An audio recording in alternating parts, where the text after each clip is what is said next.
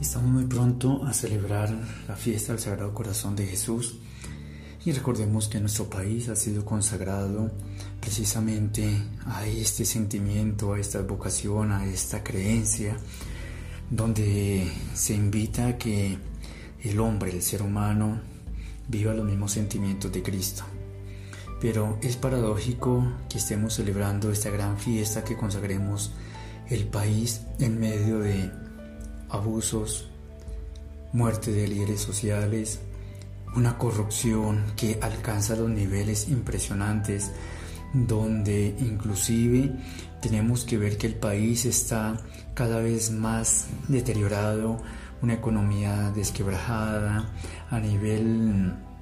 ambiental, un país que se está derrumbando, un país que no tiene ya consistencia,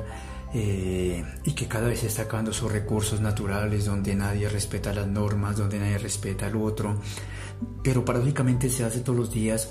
misas, rezos, grupos de oración, eh, se alaba, se bendice, cantidad de religiones, ya no es un pueblo totalmente católico cristiano, sino un pueblo con todas las denominaciones religiosas, pero uno debería decir donde hay tantas religiones, donde hay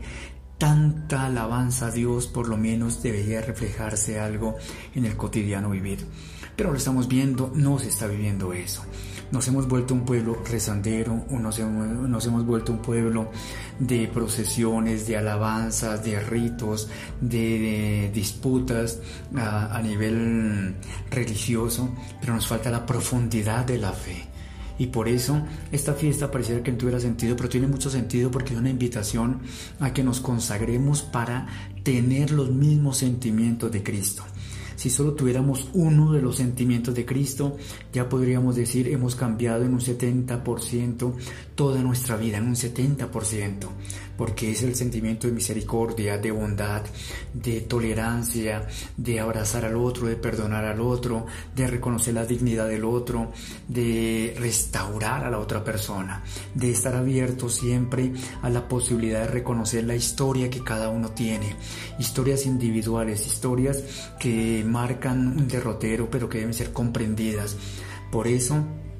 Cristo nos enseña y nos invita de manera muy, muy, pero muy especial a que vivamos sus sentimientos. De nada nos sirve un culto, de nada nos sirve hacer consagraciones, grandes procesiones, grandes realidades, si no hay un cambio sustancial en nuestra vida. Que esta fiesta sea para reflexionar sobre cómo estamos viviendo nuestro ser de cristianos y entonces empezar a vivir verdaderamente cristianamente.